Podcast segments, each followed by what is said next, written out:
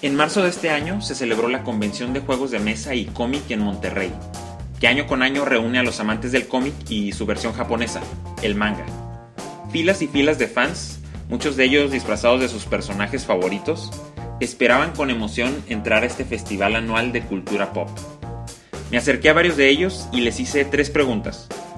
La primera fue, ¿te gustan los cómics? Rápidamente me di cuenta que fue una pregunta tonta porque todos dijeron que sí. ¿Para qué más iban a estar ahí? La segunda, ¿cuáles títulos o sagas de cómics te gustan? Mi favorito es Spider-Man, soy un poquito aficionado a Marvel Comics, pero de DC, Batman, mi consentido, pues sin poderes y se anda llevando a medio mundo.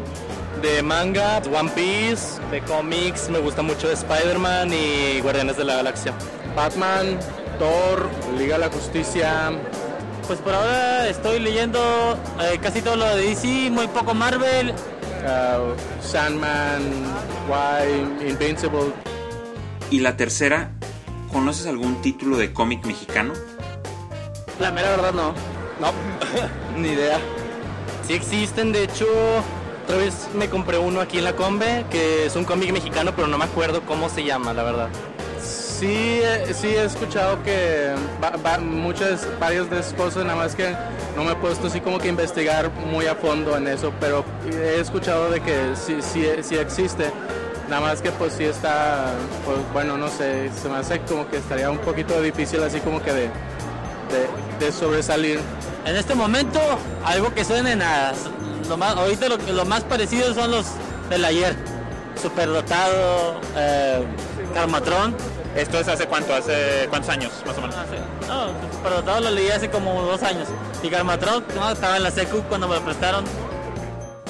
De esas entrevistas que hice en la convención, una cosa es clara. El cómic mexicano, o en este caso el regiomontano, es generalmente desconocido inclusive para aquellos que se consideran fans. Ya ni siquiera me quería preguntar si hay buenos cómics en la ciudad. ¿Acaso hay alguien que los produzca, aunque sea de manera independiente? Un vistazo en la convención me hacía pensar que si había alguien allá afuera realizando cómic, probablemente se estaría enfrentando a una montaña de retos. Un escenario donde muchos de los fans más cercanos al medio no reconocen la producción local y donde tu competencia se llama Batman, Spider-Man, Superman. En este ecosistema, al parecer infértil, ¿cuál sería la razón por la que alguien le dedicaría tiempo a hacer una novela gráfica? Fuera cual fuera, Quería saber más. Y la respuesta la encontré con la persona que menos esperaba.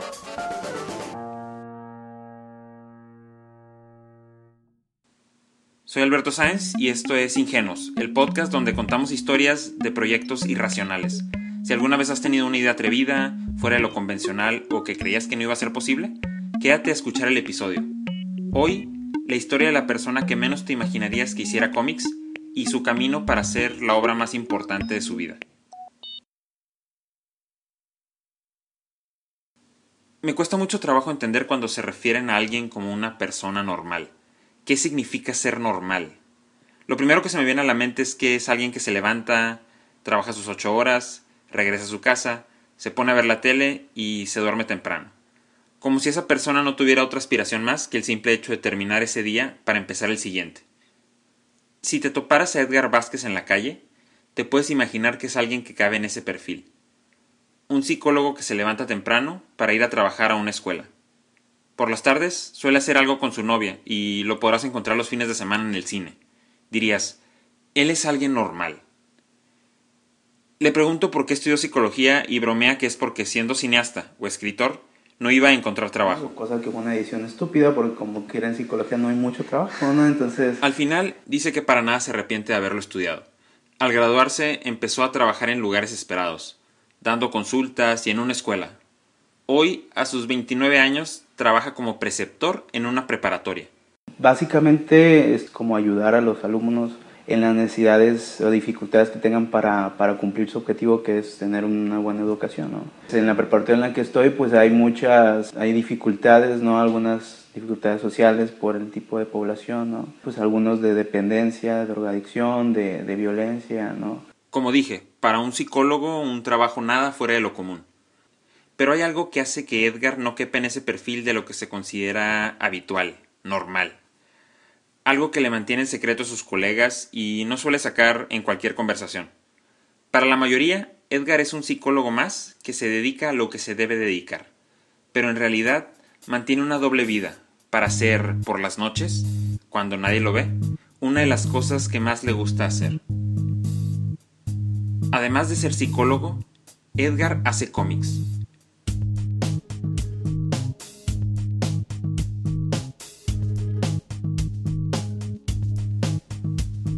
¿Qué es lo que hace que un psicólogo inicie a crear un cómic? Es difícil contestar esa pregunta sin conocer plenamente a Edgar, el protagonista de la historia de hoy. La motivación puede venir de cualquier lado, un libro, una conferencia, una película, inclusive una necesidad económica. Otras veces es un tema de por qué no lo había hecho antes. Para Edgar suena como algo que había decidido hacer en su adolescencia. Dibujaba en sus libretas y hacía pequeñas escenas aisladas, como si fueran parte de algo más grande, pero realmente no lo eran. Eso nunca pasó la barrera del hobby. Luego, entrando a sus 20, decidió que quería intentar escribir, esta vez una novela, pero volvió a quedarse corto. Llámale pereza, distracción o falta de motivación, pero nunca logró hacerla despegar. No sé si era disciplina este, literaria o algo, pero pues no avancé en, el, en el tiempo que me hubiera gustado avanzar así como muchos proyectos que mueren casi antes de empezar y que en algún punto se vuelven recuerdos de lo que pudo haber sido. Por mucho tiempo, Edgar siguió siendo el psicólogo. Tenía esa inquietud de querer hacer algo más que su trabajo diario, pero parecía que era lo único que estaba destinado a hacer el resto de su vida. Hasta que un día llegó Full Mike. Como muchos nuevos proyectos, la conversación inició en un Starbucks. Miguel Salinas, un colega suyo, lo citó para rebotarle una nueva idea que traía. Quería hacer un cómic. Será un cómic sobre una reportera y un vigilante, dijo Mike, aunque la verdad no tenía una idea tan clara de toda la historia. A Edgar no le importó la vaguedad de la propuesta, no podía de la emoción. Era lo que siempre había querido hacer. Una taza de café se convirtió en una junta de tres horas, que se volvió a repetir el sábado siguiente. Rebotando ideas, poco a poco el proyecto empezaba a tomar forma. No recuerdo exactamente el día, pero sí recuerdo como la emoción, así como, eh, como te digo, este, sí me acuerdo la sensación de, trabajar violencia, una ciudad de narcotráfico y de trabajar personajes interesantes. Edgar regresó a su casa, donde incluyó algunas ideas de su propia cosecha a la historia original. Era todo lo que necesitaba. Con eso empezó a trabajar. Sin jamás haber hecho un cómic, dio sus primeros trazos sin pensar mucho en el futuro. Y fue así como inició El Diablo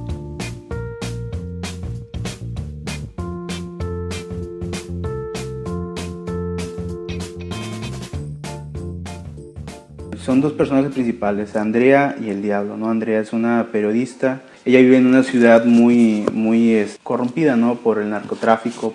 Dentro de esta sociedad, de esta ciudad, están habiendo una serie de asesinatos a mujeres. Y la gente que está en los poderes no, no les interesa saber por qué están. Entonces, ella se decide a hacer una investigación, pero en lo que entra a hacer la investigación comienza a tomar pasos hacia el mundo del narcotráfico de la ciudad en un punto es asistida por el otro personaje del diablo, que es un vigilante que utiliza la máscara ¿no? de un luchador de la lucha libre de este mundo, ¿no? que se llama el diablo. ¿no?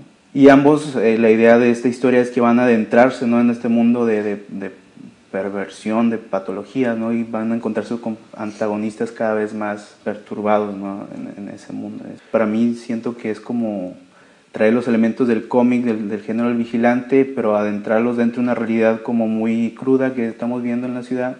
Con ayuda de Miguel Salinas y Octavio Barrera, su obra sitúa a El Diablo en una ciudad conocida, donde la vida del día a día se envuelve entre el narcotráfico y la corrupción.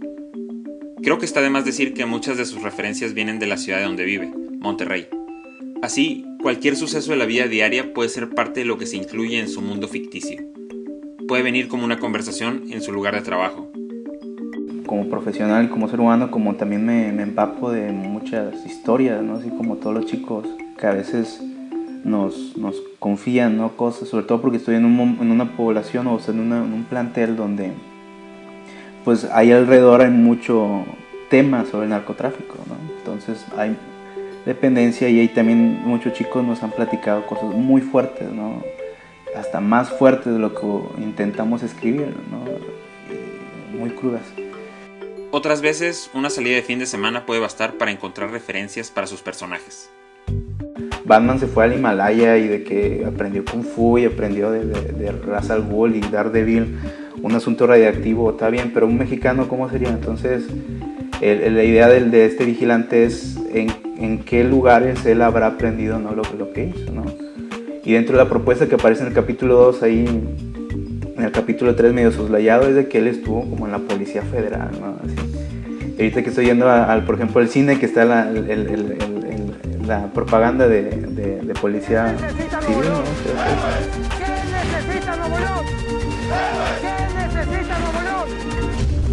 Héroes, héroes, yo decía, ah, qué pedo, ¿no? O sea, este asunto, o sea, ¿quiénes son esas personas que están, que entran a la Policía Federal y por qué? Entonces, como que eh, todos esos elementos mexicanos como que me dio mu mucha energía, así que a huevo esta, esta idea como que me gusta y quiero hacerla, ¿no? Como que vale la pena. El escenario estaba puesto y a pesar de su pasado indisciplinado para ponerse a escribir o dibujar, esta vez su trabajo fluyó mucho mejor. Algo se sentía más natural en esta ocasión, comparándolo con las últimas veces que había querido iniciar algo nuevo, sin éxito. Era lo que estaba esperando desde hace tiempo pero ya cuando comencé acá con el Diablo, ¿no? El proyecto que, que empecé, este, como que mi objetivo era, voy a hacer una página, ¿no? Entonces hacía la página la terminé y dije, oh, ya tengo mi página, entonces voy con la siguiente, la siguiente, ¿no? Y como que fue más, como más natural en mí, ¿no? Que intentar haber escrito una novela, ¿no? Ya me imagino. En los primeros meses de trabajo todo suena perfecto. Para alguien que nunca ha tenido la experiencia de hacer una novela gráfica, Tener ganas y empezar a dedicarle tiempo a un proyecto puede ganarte unas batallas, pero después de un tiempo el trabajo de escribir y dibujar puede ser muy demandante para alguien que tiene un trabajo estable. Llegar cansado después de un día largo de trabajo y tener que dedicarle tres horas extra para realizar su obra. Además, hay algo que Edgar menciona que es difícil de combatir. Hacer cómic involucra un proceso creativo que muchas veces te aísla del mundo exterior. Imagínate estar sentado dibujando por horas, fuera de cualquier contacto. Creo que es lo que más me gusta y sin embargo es lo más difícil que es estar haciéndolo solo, ¿no? En el sentido de sentarte a hacerlo, ¿no? Como actividad de creativa nunca sabes, o sea, tu estándar es alto, quieres llegar a ese estándar, pero no siempre lo logras. Entonces, poder motivarte a ti mismo, ¿no? Que está bien, esta página tal vez no es lo que quería, pero la siguiente sí, ¿no? Y mejorar eso. En un momento llegas a una página, esto es lo que quería, qué chido, ¿no? Pero no siempre es como como, como, como no siempre es así, ¿no? A veces otra página como que tiene dificultades o no lo resuelves como a ti te hubiera gustado. A unos meses de acabar el primer capítulo, una catástrofe ilustra lo importante que es el cómic para Edgar. Y a veces lo difícil que es que tus familiares y amigos puedan entender por todo lo que has trabajado. Creo que es como si yo fuera un alien, ¿no? Así como que, ¿por qué, güey? ayer, por ejemplo, se me, se me quedó la, pinche computadora en una alita, estamos en Leones. Llegué a Gómez Morín, mi pinche computadora, entonces eh, comencé a hiperventilar, literalmente comencé a hiperventilar en ese momento. Íbamos en dos carros diferentes, yo y mi novia, entonces ella iba para su casa y íbamos para allá. Yo me hiperventilé y entonces regresé inmediatamente a, rápida velocidad, o sea, realmente me, me, me puse mal, así de que y en esa computadora pues tengo el cómic y tengo, iba a perder unas cuantas páginas, ¿no? Pero el hecho de perder, o sea, mi programa Photoshop, todos los, los, pinceles que ya Todo tenía, lo que sí. Y, y, llego y ahí estaba de que fue como un alivio, o sea, no, no, me había sentido tan mal desde hace mucho, mucho tiempo, así como mi hijo, ¿dónde está? Hace casi, casi. Entonces le llamo a mi novia, oye, es que se, se me perdió y estaba, estaba hiperventilando y ella, está bien, o sea, que está ahí, pues sí, ¿no? No pasa nada. Y yo, es cierto, eso no pasa nada. Pero a veces como, como, como creador como significa mucho, ¿no? Y a veces las personas que, que están cerca de ti, que te quieren, lo, lo, lo, comparten, pero no necesariamente tienen por qué entenderlo, ¿no? Como digo que estoy haciendo, no le, digo, no le digo a todo el mundo que estoy haciendo novela gráfica, por ejemplo. O sea, sé que no a todo el mundo le interesa. ¿Y qué es eso? Pues dibujitos, güey, ¿no? ¿Y para qué? Pues no sé, pues como para que 26 güeyes lo lean, ¿no? En un periodo de 6 meses. O sea, o sea, realmente no.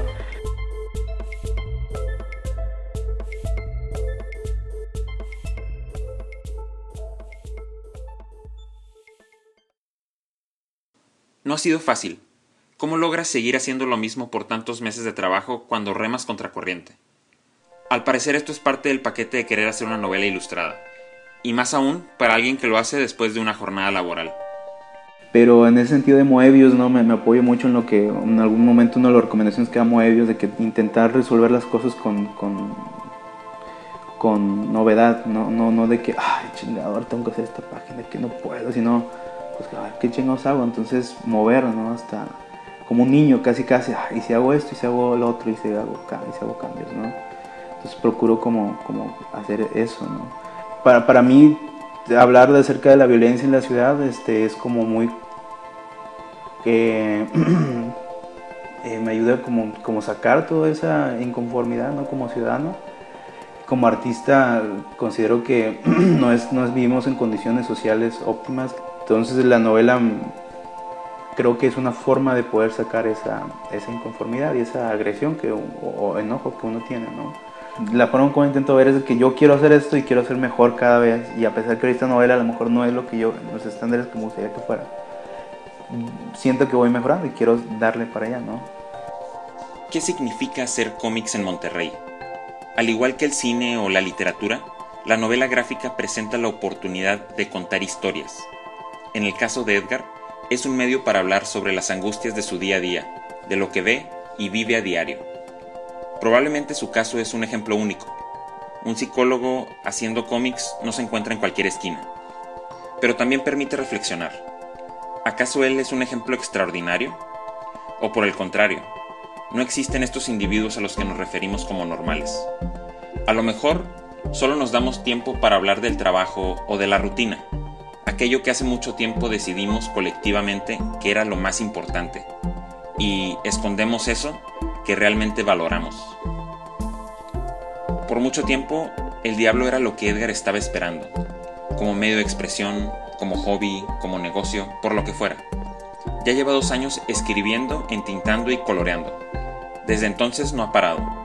Está en su último sprint para terminar la última parte del primer volumen, algo así como 90 páginas de tintas y color, que la mayoría ya puedes encontrar en línea. Me pongo a pensar, si el ejemplo de Edgar es una muestra de lo que somos capaces, ¿qué podremos hacer todos los demás si nos damos la oportunidad? A veces, solamente se necesita una idea disparatada de la persona aparentemente menos indicada para que un proyecto finalmente cobre vida.